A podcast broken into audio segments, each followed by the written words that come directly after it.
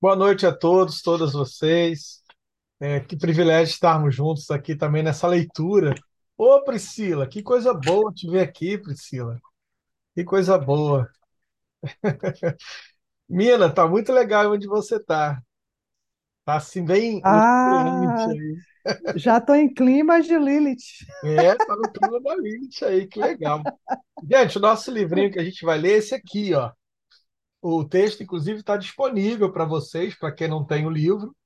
Eu gosto tanto dessa aqui que descobri que eu tinha mais dois dela aqui com capas diferentes. Aí minha filha levou um e eu dei de presente para uma amiga o outro. Porque eu vi esse, esse daqui da, da Bárbara e essa aqui é a, é a é a nova edição, né, da editora Cutrix. Essa aqui é a edição, se eu não me engano, de 2018. É, Foi a última edição dela, né, de- desse livro aqui. É isso mesmo, a segunda reimpressão de 2018. Eu tinha a primeira de 1989, que agora está com a minha filha, e a de 2017, eu dei de presente para uma amiga, que é a que eu disponibilizei para vocês, aquela capa que tem um globo, assim, uma coisa bonita assim na frente. Eu gosto tanto da Bárbara que eu acabei comprando outro sem saber que era dela. Depois é que eu vi que era da Bárbara. Por que que eu gosto desse livro? Porque é o primeiro livro escrito sobre Lilith por uma mulher. Eu tenho outros dois aqui. Eu tenho o do Roberto Cicutteri, que eu gosto muito também, escrito por o Roberto, inclusive, é, é um psicólogo junguiano e, e teólogo, gosto. E esse aqui também é um dos primeiros que eu adquiri, da, da fonte editorial, que é o Sigmund Ursuits. Gosto muito desse aqui porque o autor, além de ser também psicólogo, psicólogo junguiano, ele é um profundo conhecedor da mitologia hebraica. É um judeu né, tem um conhecimento profundo do, da mitologia hebraica. Então, a gente vai estar fazendo uma leitura de Lilith. Eu vou entremeando também é, esses outros autores, mas a nossa autora especificamente é essa aqui. É, Lilith, ele é, ela é um livro, né, para a gente começar numa introdução. Lilith é uma personagem é, extremamente importante para quem trabalha com pautas feministas, porque ela é a resistência ao patriarcado. né? Lilith é resistência ao patriarcado. Ela é, é aquilo que aponta no Talmud o feminino desvalorizado. Então a Lilith não está na, na literatura é, tradicional, né, Gênesis, Levítico, Deuteronômio. Você não tem a Lilith ali na literatura tradicional. Ela vai, ela vai aparecer numa literatura tardia, né, na literatura talmúdica, Então, o Talmud é uma literatura tardia, né? O Talmud é uma literatura que vai surgir ali por volta dos 400 anos antes de Cristo. Então, ela faz parte da mitologia mesopotâmica, né? Ou o que a gente vai chamar de uma mitologia, de uma mitologia cirofenícia. Ela vai surgir nesse período, né? Como parte de uma mitologia cirofenícia, numa releitura que se faz dos textos é, patriarcais, principalmente os textos é, é, do Hexateuco. Então, numa, numa leitura do Hexateuco, a Lilith vai surgir né, como essa figura sedutora, principalmente a partir do judaísmo talmúdico rabínico, em que o feminino vai ser percebido sempre como algo ameaçador. Então, assim, é, quando a gente está fazendo essa leitura é, veterotestamentária, a leitura do Antigo Testamento, ela é, é muito importante saber é, qual o autor que a gente está lendo no Antigo Testamento né? Qual é a lente? Eu costumo dizer quais são os óculos. Você vai ler o Antigo Testamento? Tá, qual é o óculos que você vai pegar para ler o Antigo Testamento? Porque dependendo do óculos, né, dependendo da cosmovisão, você vai fazer uma leitura fundamentalista, conservadora, patriarcal, misógina, né? Porque ah, numa leitura histórica, quando a gente vai fazer uma leitura sócio-histórica, o hexateuco, o que que é o hexateuco? Os O Hexateuco são os seis primeiros livros da Bíblia.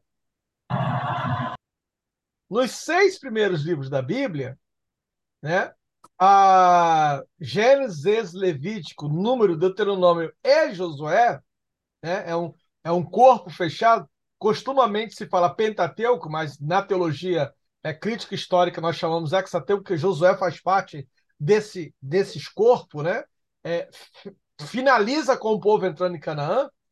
Então, no Hexateuco, a, a mulher ela é uma figura é, subalternizada. Uma das características principais do Hexateuco é que Deus, Javé, não fala com mulheres.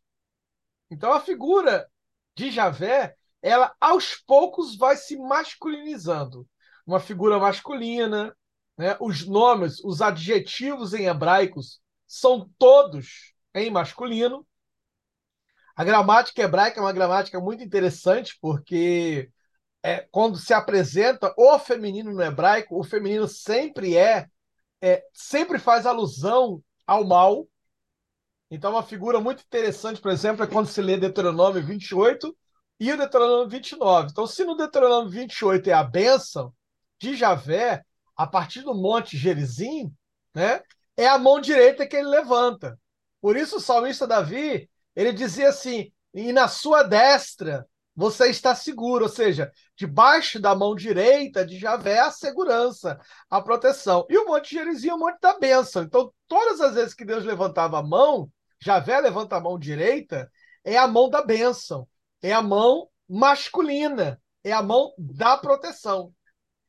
O Monte 20, o, o Deuteronômio 29, Ebal, né, o Monte Ebal, é a mão esquerda.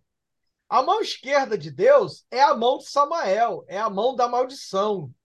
Então, estar à esquerda já está lá na o simbólico lá no Evangelho, né? Separa-se à direita os que vão os que vão ser salvos, à esquerda os que estão perdidos. Então, à esquerda de Deus, que é o sinistro, lá no Gênesis, lá no Hexateuco, é a mão feminina, é a mão de Samael. O feminino sempre voltado e todas as palavras de maldição estão no hebraico em feminino. Então a gente vai falar de substantivos masculinos em hebraico, substantivos femininos em hebraico. Os substantivos femininos em hebraico, todos eles estão ligados à maldição. Os substantivos masculinos em hebraico, todos eles ligados à bênção. Então, essa é uma característica da língua hebraica, do próprio idioma hebraico. Né? Quando a gente fala sobre pautas feministas, quando a gente fala sobre pautas LGBTQIA, a gente sempre vai falar que o idioma ele nunca é neutro. Não existe neutralidade na gramática. Né? Haja vista. Isso, é, essa introdução é importante para vocês entenderem como é que Lilith entra haja vista uh, na própria gramática portuguesa, no, no, nosso idioma. Né? Se eu disser para vocês sobre os vagabundos, e aí o, o, eu estou trazendo um artigo aqui masculino, os vagabundos, né? A, o, o, o adjetivo acompanha o, o, o adjetivo vai acompanhar o artigo masculino, vocês vão pensar em um grupo de homens que não trabalham. Por isso, vagabundos. Mas se eu for falar as vagabundas, já muda o contexto. Já não se pensa mais em mulheres que não trabalham. Já vai se pensar numa, numa característica específica de mulheres que são prostitutas. Então, veja que a gramática ela não é sem o significante, né? Ela não é sem um propósito. Ela também atravessa o, o machismo, ela também atravessa as questões sexistas, isso não é só uma peculiaridade da gramática portuguesa, é uma peculiaridade de todas as gramáticas. O idioma ele é criado dentro de uma estrutura racista, né? dentro de uma estrutura é, é, é, sexista, dentro de uma estrutura patriarcal. O hebraico não é diferente. Então, todas as palavras, eu acho, eu acho que isso ficou claro, né? Todas as palavras referentes à maldição em hebraico, femininas. Outra questão em hebraico é que até é, o, o, Antigo Testamento é dividido em dois grupos. É, antes do cativeiro Ciro-Fenício e depois do cativeiro Ciro-Fenício. Por que Ciro-Fenício? Porque primeiro veio os sírios, depois veio os fenícios, né? Uh, primeiro veio os sírios, aí quem conhece a leitura da Bíblia sabe, né? as dez tribos vão se dissolver ali no cativeiro sírio, né? no cativeiro uh, onde é, Israel é levado cativo, e o reino de Judá fica resistindo ali algum tempo ainda, até quando vem Nabucodonosor e leva o reino de Judá. E aí aquela célebre, né? Oração de Jeremias chorando, Ezequiel chorando, Daniel sendo levado cativo. Quer dizer, quando Daniel está sendo levado cativo, já é o, as tribos finais. que é os judeus. Então você vai ter o reino do norte, né? na morte de Davi e na ascensão de Salomão, o reino se divide. Quando Salomão morre, o reino se divide. O reino do sul e o reino do norte. O reino do sul, Israel. O reino do norte, Judá. Então são dois grupos que se dividem. Daí que os judeus, oriundos né, do, de Judá, e os samaritanos, oriundo das, do, de, dessa mistura dos sírios. Por isso que, na época de Jesus, judeus e samaritanos não se falavam. Porque os judeus ainda tinham aquela ideia de serem uh, puros, enquanto que os samaritanos tinham sido contaminados. Essa contaminação é uma contaminação interessante, porque ela se dá a partir do estupro. Olha que coisa, né? Ela se dá a partir do estupro. Então, as mulheres judias foram estupradas pelos sírios e os homens foram levados escravos. Dessa forma, a raça né, judia não se torna mais pura. Os judeus, então, expurga os samaritanos. Olha, são misturados, não são judeus. Tudo isso é importante para a gente entender que há uma teologia antes do cativeiro sírio-fenício e há uma outra teologia depois do cativeiro sírio-fenício. Porque o povo agora, antes do cativeiro sírio-fenício, a gente pode falar de um judaísmo puro. Depois do cativeiro sírio-fenício, começam as influências sírio-fenícias. Então, veja bem, quando a gente fala o reino de Israel, o reino de Israel, na verdade, era 12 tribos unidas. Então, era um reino tribal. Né? Quando a gente fala reino, a gente pensa em castelos, palácios, essa coisa toda, e não era nada disso. Davi era o pastor, Davi era o pastor, que tem a habilidade de reunir 12 tribos pastoreis. Então era um grupo de gente, era um grupo de 12 tribos. Tem um livro muito bacana que fala sobre isso, é, é do campo da teologia, mas eu indicaria esse livro, que é, deixa eu ver se eu acho ele aqui, é As Tribos de Yahvé. É um dos maiores teólogos do Antigo Testamento. É o Norman Coates Esse livro aqui extremamente. É, é um livro do, do, campo da sociologia e da antropologia, né, que são campos normalmente negligenciados pelos teólogos, né, porque boa parte dos teólogos não são teólogos. Na verdade, fazem teologia em grupos doutrinadores. Isso não é teologia. Teologia não tem a ver com escola dominical, não tem a ver com missiologia, não tem a ver com, com apologética. Isso não é teologia. Isso aí é um campo não tem a ver com escatologia no campo da missiologia, isso não é teologia, isso é uh, catequese. Né? Eu até gosto dos católicos, porque eles são mais verdadeiros do que os evangélicos. Né? Os católicos dizem assim: catequese, catequizar, catecismo. Ou seja, tornar o sujeito dentro de um processo católico. E nos evangélicos você tem essa coisa de, ah, eu sou teólogo, quando na verdade o sujeito está ali também no aspecto de catequese, né? Então, a teologia, o teólogo, é de um outro campo. Você não precisa nem ser evangélico, nem católico para ser teólogo. Teólogo é a formação, como é o historiador, como é o sociólogo, como qualquer outro campo. E uma das bases que nós vamos trabalhar muito é a sociologia e a antropologia, que é uma das características mais ignoradas pelos teólogos, né? Vamos dizer assim, pelos teólogos aqui no Brasil. Esse aqui, que é uma sociologia da religião, vai, vai atingir por volta de 1250 a 1050 a.C., as tribos de Javé, ele vai falar exatamente isso que eu estou passando para vocês. Então, quando a gente fala de antes de Cristo, antes de Cristo, quando a gente fala antes do Sírio Fenício, depois do Sírio Fenício, é importante falar porque antes do cativeiro Sírio Fenício, o feminino está presente em Deus. Feminino está presente em Deus. Em alguns aspectos simbólicos ali, mas está presente em Deus. Isso ainda lá no início, lá no Gênesis. Quando chega Moisés, quando chega essa galera posterior, vai se limpando esse feminino em Deus. Vai se expurgando esse feminino em Deus. E uma das formas mais simbólicas, né? O próprio Freud vai trabalhar isso, trabalhar isso bem no Moisés e o monoteísmo. A, a, a grande virada é, de Moisés foi retirar as imagens. Quando Moisés escreve: Não terás imagens de Deus entre vocês, Moisés tira o campo do simbólico, né? Se eu tenho uma imagem, eu tenho um símbolo.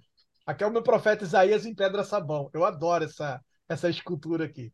Eu tenho um símbolo a quem eu recorro, uma coisa palpável. Quando eu retiro o símbolo, eu jogo isso para o imaginário. Então, aquilo que é palpável, aquilo que é aquilo que eu toco, né? Eu deixo de tocar, então eu preciso imaginar. Isso leva para o imaginário, que, que cria signos. Agora tem signos. Quando Moisés institui a proibição da escultura, da materialização, Moisés então leva o povo, né, a religião, a um outro patamar, ao patamar agora do imaginário que vai criar signos, que vai criar significantes, que vai criar uma série de outras coisas. E é, e é por causa disso que o judaísmo consegue sobreviver a tudo e a todos. Porque Deus agora é uma imagem. Deus agora é, é, é, não é mais uma escultura, não é uma coisa visível, mas agora é uma, é, faz parte de uma coisa subjetiva. E como é que você arranca a subjetividade de alguém?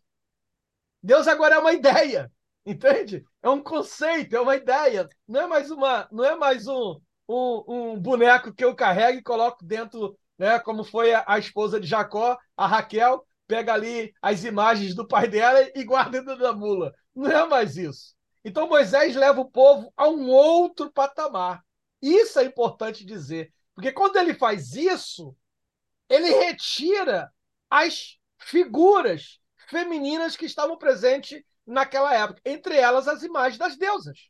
Olha, um dos livros muito, muito bacana que trabalha esse tema é de uma é dessa escritora aqui que eu não consigo pronunciar o nome dela, é Liv Strom alguma coisa. Eu sei que, que isso é alemão e ó com dois tremos em alemão é U. Então é Liv Strum acho que é isso, que é a esse livro aqui, ó, A Origem do Mundo. A história cultural da vagina, a vulva versus o patriarcado. Olha, olha que imagem legal, Priscila. Você que é poetisa, Priscila adora essas coisas, é, é, igual a mim. Olha que imagem fantástica, né? De uma mulher, uma espécie de uma bailarina que quando vai dar uma estrela está menstruada. Nada, nada para deixar os homens horroriz... mais horrorizados do que essa imagem. Né? A imagem da mulher menstruada horroriza, né? horroriza os, como cantava o, o Ney Mato Grosso, os homens com H. os homens que são muito homens, né? Os homens com H. E aí ela vai trabalhando, é, uma dessas partes que eu estou falando para vocês, ela vai trabalhando isso, que antes de Javé havia as deusas. Olha aqui, ó. As deusas de ventre largo e de seios fartos. Agora, o interessante que, o, que, o, que esse autor vai trabalhar tem um outro autor também da teologia, ele vai trabalhar bem esse conceito. Eu não estou achando ele aqui agora. Ah, está aqui. Gerard von Hack, esse é um autor da teologia fantástico também, é um dos maiores estudiosos do Antigo Testamento. A teologia de Gerard von Hack, aqui são volume 1, volume 2. Já é um livro raro, difícil de hoje em dia é difícil de achar ele. Esse, o Gerard von Hack vai dizer o seguinte, que essa figura desse, dessa deusa aqui, ó, desse ventre largo, desse seio esfá. O que, que, é isso aqui? Isso aqui é uma figura. Olha a vagina. Isso aqui é uma figura que simboliza o matriarcado, que simboliza a questão da mulher gestando, né? Os seios fartos e o ventre farto. Quer dizer, a mulher gestando. Essa figura está em Javé. Um Javé antigo, um Javé primitivo. Que ele diz assim, que, que é invocado, inclusive, pelo proto-Isaías. Para quem não sabe, o livro de Isaías não é um livro de um autor só. Né? Na teologia, a gente sabe que são pelo menos quatro Isaías em quatro tempos diferentes. Daí que a gente fala o proto-Isaías, o deutero-Isaías, o Isaías. São vários Isaías que se unem ali como se fosse um livro só. O proto-Isaías diz assim: é, pode uma mãe abandonar o seu filho? Toda a vida, eu, Javé, jamais abandonarei os filhos. Só que essa palavra em hebraico é, é El Shaddai, o El Shaddai, que hoje é traduzido como Senhor Todo-Poderoso, e o poder aqui de guerra, de falo, não está em Isaías, no hebraico. Ali, o El Shaddai é o Deus de seios que amamenta. Porque poder lá naquela época não era guerra, era poder alimentar. O maior poder era aquele gerado pela capacidade da mulher de alimentar o seu próprio filho. Esse era o poder, gerar alimento. Né? Não é à toa que o Salmo 23 começa dizendo de um Javé que conduz em pastos verdejantes. Comida! O Antigo Testamento o tempo todo fala disso, comida.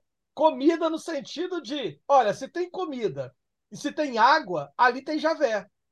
comida e água, ali tem Javé. E o Javé feminino, o Javé que acolhe, o Javé de seios, o Javé que amamenta. Olha, nada mais feminino do que isso, né? O El Shaddai. Aí depois o patriarcado vem, tira o seio, coloca um pênis e Deus vira o Senhor Todo-Poderoso, Senhor da Guerra. Ela vai trabalhar muito esse, esse tema. E era comum, outra figura que era comum naquela época era a figura da mulher com as pernas, era uma figura de uma deusa com as pernas abertas. É, é, deixa eu ver se eu acho essa imagem aqui. É aqui, ó. É uma das imagens mais antigas. Olha a imagem. Olha que imagem bacana. Isso é antes de Moisés, isso é antes de todo mundo, gente.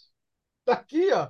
Isso aqui, inclusive, foi encontrado numa caverna uh, por volta de 12 mil anos atrás na Turquia. 12 mil anos atrás na Turquia, ou seja, 7 mil anos é Stonehenge. Então, muito mais velho que Stonehenge, muito mais velho que a Bíblia, muito mais velho que Gênesis, muito mais velho que, que tudo isso.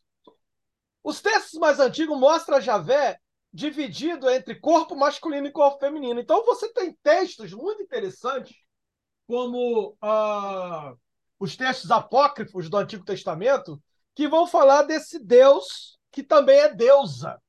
Desse Deus que também é deusa. Na medida que o patriarcado vai se estabelecendo, algumas coisas vão sendo modificadas.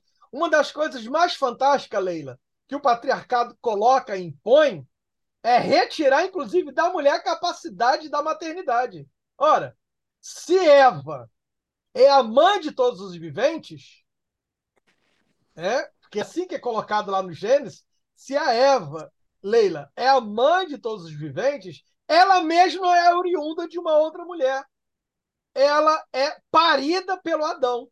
Então veja que no Gênesis, né, o patriarcado amarra de um jeito que faz, se faz, Javé faz uma cesárea no Adão e retira do Adão a Eva. E as mulheres leem isso e aceitam de uma boa. O primeiro, no Gênesis, o primeiro homem, a, a, a, o primeiro ato de parir vem de um homem e não de uma mulher. E aí, Márcia? Como é que você dorme com esse barulho? Primeiro ato de parir Faz, um homem. Fazendo mais barulho. fazendo mais barulho. Porque daí, a partir daí, começa o processo de subalternização do feminino. Só que olha que coisa interessante. Ah, os teólogos dizem o seguinte: que quando os textos foram escritos, não foram escritos por Moisés. Tem uma tradição oral. Vão ser escritos lá por volta de 400, 300 anos antes de Cristo. Quer dizer, Moisés já tinha virado poeira há muito tempo. Vão ser escritos pelos maçoretas, que vão pegar essa tradição oral e vão transformar isso em registro escrito. Até então era tradição oral. O problema, ô Márcia, é que você tinha muitas testemunhas dessas tradições orais. Né? Uma coisa é a história que meu pai conta, contou para mim, hoje eu conto para o meu filho, mas meu pai ouviu da minha avó. Então eu tenho aqui uma tradição antiga, a avó, o pai, eu, meu filho. E aí já diz que quem conta um conto acrescenta um ponto. Então tem, tem as modificações. Uma coisa é a vovó contando lá atrás, outra coisa é meu pai contando um homem, com outras vivências, né? naquilo que Conceição Evaristo vai chamar de escrevivências. Cada vez que alguém vai contar uma narrativa, coloca nessa, nessa narrativa as suas próprias experiências, as suas próprias vivências. Né? Então, não é diferente das narrativas bíblicas também. Quando os, os maçoretas, né, os primeiros escribas, lá da escola de Esdras, quando eles sentem a necessidade da escrita porque o povo está se dispersando, é a grande diáspora, o povo está se dispersando, então é preciso agora, o povo agora é o povo da escrita, é a partir daí que o povo da tradição oral passa a ser o povo da tradição escrita. Então a gente precisa escrever, mas vamos escrever como? Ora, vamos reunir os contadores de história. É, é assim, gente, os contadores de história, que na teologia a gente chama de as tradições, as escolas tradicionais, que naquela época as mais fortes eram quatro. Quais, quais são as quatro fontes da escrita do Antigo Testamento? A fonte javista, a, que é chamada fonte J, a fonte eloísta, que é chamada a fonte E, a fonte sacerdotal, que é a fonte P, porque é, é, é, é, é grego, né? então sacerdote é PH, e a fonte deuteronomista, a fonte D. Então são quatro fontes. São quatro grupos históricos, são quatro grupos de contadores de história, onde cada um tem uma versão diferente de um texto. Por isso que quem lê o Antigo Testamento está familiarizado com repetições do mesmo texto. Você pega e fala, mas peraí, Samuel, é, é, Crônicas está repetindo Samuel. E também está repetindo o livro de Reis. Então a mesma história está em Samuel, está em Crônicas e está em Reis, mas não está escrita da mesma maneira. Olha, tem duas narrativas do dilúvio, onde na primeira é 40 dias, na outra a, aumenta. Olha, tem duas narrativas de criação da humanidade. No capítulo 2, Deus cria o homem e a mulher. No capítulo 3, Deus cria primeiro o homem, depois a mulher. Então, a, tem umas certas particularidades que quase que são oposições. Por que essas particularidades? Por causa das fontes que são diferentes. Né? É como se fosse quatro testemunhas para o mesmo evento. Tem a Claudete, a Leila, a Márcia e a Priscila. E eu quero escrever sobre o acidente que a mina é, passou. Aí eu falo, Márcia, como foi o acidente? Olha, a Márcia viu a partir de um determinado ponto, a Priscila a partir de um outro, a Leila daqui e a Silvia de outro. Qual das duas estão falando a verdade? As quatro, porque são quatro narrativas em pontos de vista diferentes. Então eu preciso criar o cenário a partir dessas quatro narrativas. Aquilo que é comum às quatro, eu vou escrever de uma vez só. Aquilo que diverge, eu vou colocar divergência nas quatro. Entende? Porque o ponto de divergência tem a ver com um outro olhar sobre isso. Um outro olhar sobre isso. Agora, deixa eu explicar para vocês uma coisa interessante. Um grupo mais antigo das, dos contadores de história era feminino, que é o grupo javista, é o grupo mais antigo, é o grupo que é o grupo elohista, quer dizer, é o grupo mais antigo. Existe, por isso que quando você vai pegar Bíblias mais antigas, ora se fala Javé, ora se fala Elohim. Javé criou o mundo, aí outra hora Elohim. As versões mais novas vão falar o Senhor, Deus, né? Eu, eu, é por isso que eu gosto das versões mais antigas, né? Porque mantém uma certa tradicionalidade na tradução. Então, ora é Javé, ora Elohim. Por exemplo, o primeiro capítulo é Elohim. É, começa assim: Bereshit bara Elohim, et Havé chamar. No princípio criou os deuses. Elohim, todas as vezes que a escrita traz Elohim, é uma escrita mais poética, é uma escrita cantada. O primeiro capítulo de Gênesis é uma canção, é uma poesia, porque é uma narrativa feminina. Todas as vezes que vem Javé, é uma narrativa seca, sem, sem muita sem muita poesia, porque é uma narrativa masculina. Aí também vem os deuteronomistas. O que são os deuteronomistas? É aquele grupo que diz assim: ah, mas a lei é como se fosse um grupo jurista. Eles estão dizendo, não, mas precisa colocar lei, tem lei aí, tem regra, tem norma, é deuteronomista. E tem o grupo sacerdotal, que são os pastores. Né? Ó, oh, mas tem que pagar o dízimo, tem que colocar. Então, tem esse outro grupo.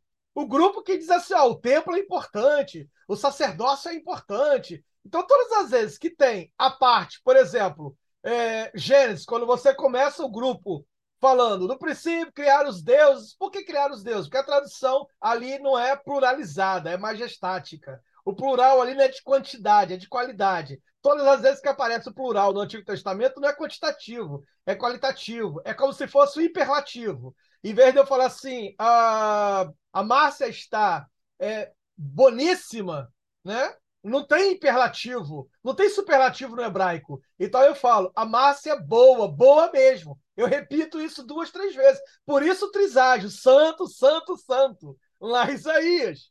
Por que o triságio santo, santo, santo? Ora, porque não existe a palavra santíssimo.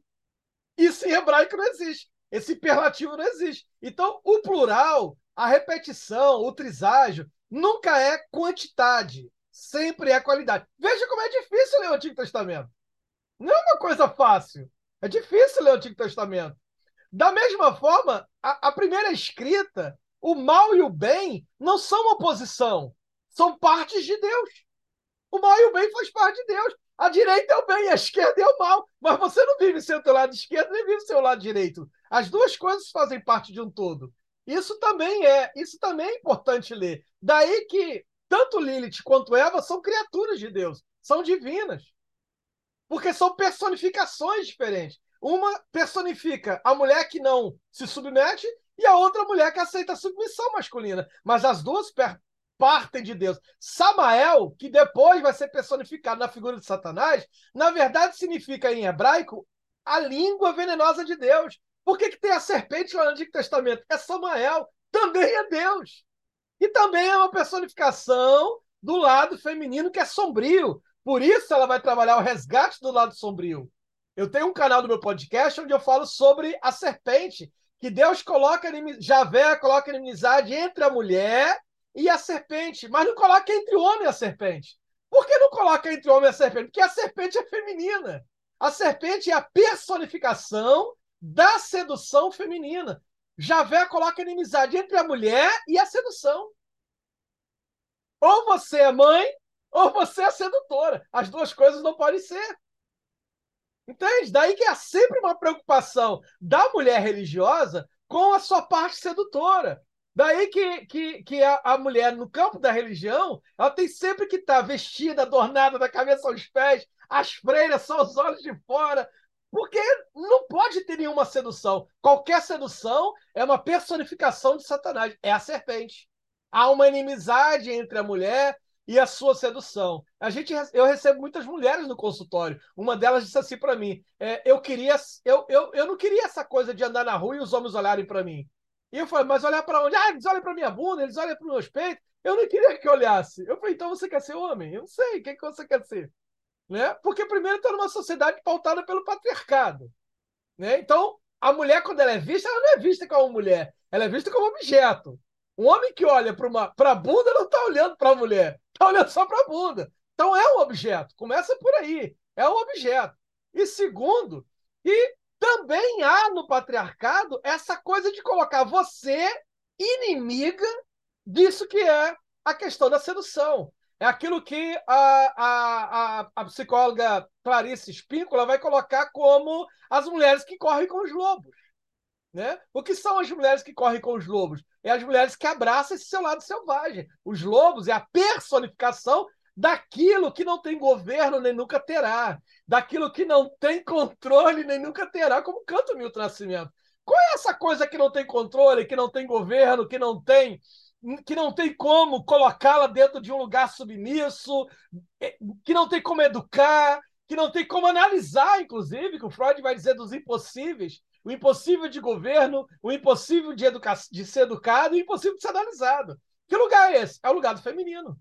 Por isso que o Lacan vai dizer que é o lugar do não todo. Por isso que o Lacan vai colocar que é o lugar uh, uh, uh, onde tem ali a falta dupla. Porque tem uma falta também de significante. Existe uma falta dupla. Olha, se nos homens tem a falta e nas mulheres tem a falta, nas mulheres tem as duas faltas. A falta também de significantes. Então veja que não é fácil trabalhar todos os aspectos. Não dá nem. A gente nem abrir o livro sem antes trazer essa introdução para vocês, de entender como Lilith se apresenta. Ora, no primeiro momento, Lilith não é a Lilith. Lilith é Adão. Lilith é a androginia, que tanto está presente na mitologia judaica como está presente na mitologia grega. Freud começa os três ensaios da teoria da sexualidade citando Sófocles. Porque lá tem o quê? O sujeito andrógeno. Está lá na filosofia. Na filosofia, lá no início, os deuses, quando viram que os homens tinham o quê? Seis braços, seis pernas, não é essa que está na filosofia? Contando isso aí, olha, é, essa, essa androginia ela está presente em, to, em quase todas as mitologias. Inclusive, tem um livro muito bacana que trabalha só sobre isso. Olha aqui a Lilith e o Adão. Olha aqui, Lilith e Adão que não são duas pessoas, é uma coisa só. O masculino e o feminino estavam juntos. Então a mitologia judaica diz que quando Deus fez o homem, fez macho e fêmea, está lá no capítulo 2 de Gênesis. Macho e fêmea os criou. A palavra hebraica é muito gostosa, porque o hebraico não é igual ao grego, cheio de variações. O hebraico, pau é pau, pedra é pedra. Não tem dialética no hebraico. Tanto é que não existe a palavra homem e mulher no hebraico. A palavra é ishi Eishá, macho e fêmea, pontudo e côncavo. Essa é a palavra em hebraico, seca. Pontudo e côncavo. E pontudo e côncavo estavam juntos. Estavam juntos. Era uma coisa só. O texto diz assim: Deus criou o macho e a fêmea. Macho e fêmea os criou. Olha a redundância importante e necessária no hebraico. E disse: Dominai sobre o mundo, dominai sobre as criaturas. Esse é o primeiro capítulo de Gênesis. Depois do capítulo 3, que agora é outro grupo narrando, Deus cria primeiro o homem, dá ao homem a capacidade de nomear os animais, o homem experimenta uma solidão, e a partir da solidão masculina é que Deus faz a tira do Adão a Eva. Olha, se no primeira narrativa Adão e Eva é uma coisa só, na segunda, o Adão, o homem, pare a mulher. Da, do homem é retirado, da cesárea masculina é retirada a mulher. Daí que a, a mulher não é criação de Deus, é criação do homem. Olha como é que a coisa se modifica. Se na primeira narrativa homens e mulheres são iguais, dominam, têm o mesmo andamento e, e, e é um corpo só, na segunda narrativa não. Deus faz o homem e do homem sai a mulher. Então o homem pare a mulher. Essa, essa é a leitura introdutória para a gente entender como a questão da androginia, como esses temas que estão presentes em todas as civilizações, também vão estar presentes no Gênesis. Por que, que tem o Gênesis? Olha, porque o Gênesis nada mais é do que uma mitologia de criação. Todas as civilizações criaram mitos de é, que a gente vai chamar de cosmogonias. O que são os mitos cosmogônicos? Gente, quando eu falo mitos, outro dia alguém disse assim: ah, eu passo mal sempre que você fala que Gênesis é mito. É que as pessoas nem sabem o que é mito. Mito não é folclore. Folclore, aquela história ilusória, aquela coisa bacana. Mito não é folclore. O mito é uma verdade. Mas é uma verdade subjetiva. É uma primeira, uma primeira narrativa humana para se explicar alguma coisa metafísica. Então o mito é uma verdade. Entende? O mito não é uma o mito não é uma, um, um folclore. O mito é uma verdade, uma verdade psíquica, uma verdade subjetiva. Por isso, o resgate dessa verdade. Né? Quando a Clarice Spícola escreve Mulheres que Correm com os Lobos, ela vai na mitologia. Na mitologia da Baba Yaga, na mitologia da Larroeceira, né? as mulheres que, que se ressuscitam a partir dos ossos sequíssimos, a Baba Yaga, a bruxa profunda que se alimenta de meninas crianças, né? do infantil na mulher. Quer dizer, são esses mitos que produzem, que têm uma verdade. Olha, também há uma verdade no Gênesis. O Gênesis também vai trazer essas, é, essa mitologia cosmogônica, ou seja, a mitologia que primeiro vai explicar como o mundo surge, como as coisas surgem. O Gênesis está fazendo ali uma, primeiro, uma resposta a, a, a, a todas as outras civilizações que estão ali no seu entorno, os mesopotâmicos, os egípcios, né? Todo, o, o, os acadianos, toda aquela galera, ao mesmo tempo que está produzindo a sua própria narrativa. A sua própria narrativa. Então, a, a, primeira narrativa é: os homens e mulheres são iguais. Porque Javé também é feminino. Né? E aí, os textos mais antigos vão falar, por exemplo, da Sofia, que é o lado feminino de Deus. O livro de Eclesiastes, o livro de Provérbios, que vai falar o quê? Sofia. Provérbios fala assim: a sabedoria criou a sua casa. O texto vai ser traduzido como a mulher. Mas no hebraico não é mulher, no hebraico é sabedoria. É a sabedoria que edifica. Ou seja, o feminino em Deus, presente em homens e mulheres, edificam as suas casas. O patriarcado foi lá e traduziu como mulher. Então a gente precisa é, aprender a ler. Olha, eu já estou no último minuto já. A gente precisa aprender a ler. A pergunta que eu faço para vocês é: com que óculos, qual é a lente que você utiliza para fazer a leitura do Antigo Testamento. É a partir dessa introdução, desse resgate desse, desse lado sombrio de um feminino que é universal, que vai surgir a proposta da gente ler essa primeira Eva, ou essa Lilith, que entra na história como a sedutora, a tentadora, quando na verdade ela nem é uma coisa nem é outra, ela só é o outro lado de Adão. Só isso. O outro lado de Adão. Ai, Márcia, eu acho que essa coisa de sair correndo e falar tudo isso não foi uma boa ideia.